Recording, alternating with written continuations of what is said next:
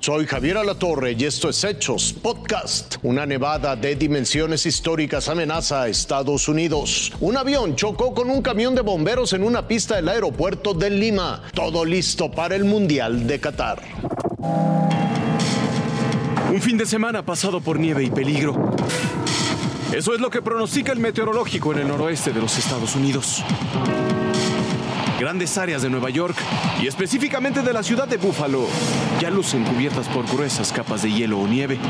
El golpe comenzó ayer entrada la noche y se espera no solo que se mantenga, sino que empeore durante todo el fin de semana. No es una tormenta habitual, advirtieron las autoridades, quienes al mismo tiempo abrieron la posibilidad de imponer estado de emergencia. Una de sus principales preocupaciones, además de las nevadas que vienen acompañadas por lluvia y tormentas eléctricas, es la falta de sentido común, el que a veces suele ser el menos común de los sentidos. Se espera que al paso de las horas el nivel de la nieve alcance casi el metro y medio de altura. El número de personas que se queden sin energía eléctrica, hoy alrededor de 7.000, aumente considerablemente. El servicio de trenes se encuentra cancelado, lo mismo cientos de vuelos. Eventos deportivos debieron cambiar de sede. Así ocurrió con el partido entre los Bills de Buffalo y los Cafés de Cleveland, que ahora se jugará en Detroit. Todo para prevenir cualquier posibilidad que ponga en peligro el bienestar de los habitantes. Raciel Cruz Salazar. Fuerza Informativa Azteca.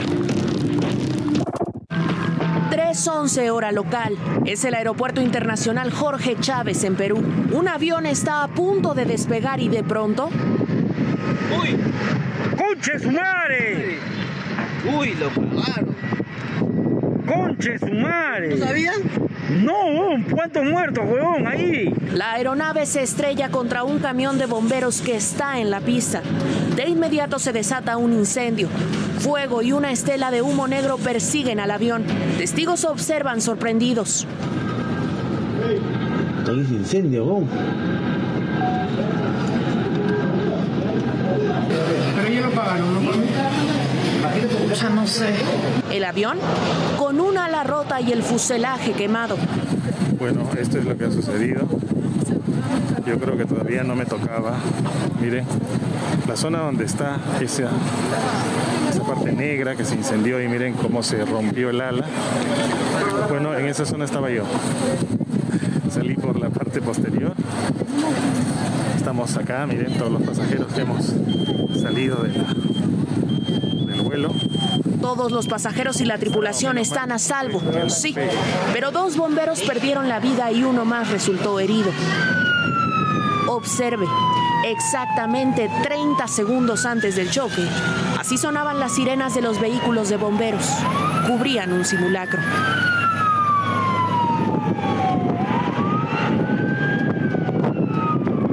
El aeropuerto suspenderá operaciones por casi 24 horas dejando a cientos de pasajeros varados. y pues estamos esperando a ver qué prosigue porque cerraron el aeropuerto y pues no nos da noticia de nada, dicen que la aerolínea no se hace responsable porque no fue problema de la aerolínea, sino del aeropuerto. Entonces pues vamos a ver qué pasa.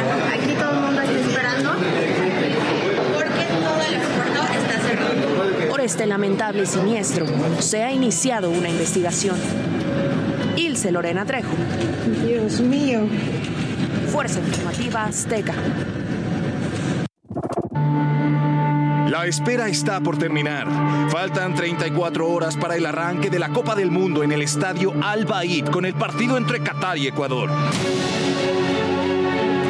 1589 días tuvieron que pasar para volver a pisar tierras mundialistas. Señoras y señores, Francia lo consiguió.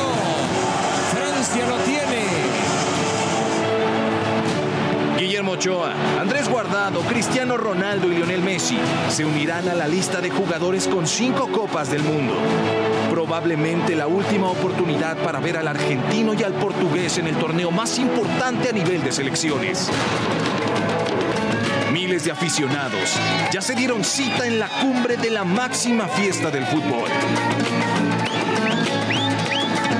32 países compartiendo un mismo sueño, una sola ilusión, levantar la Copa del Mundo.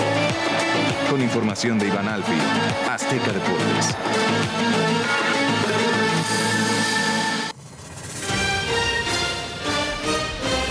Hasta aquí las noticias, lo invitamos a seguir pendiente de los hechos.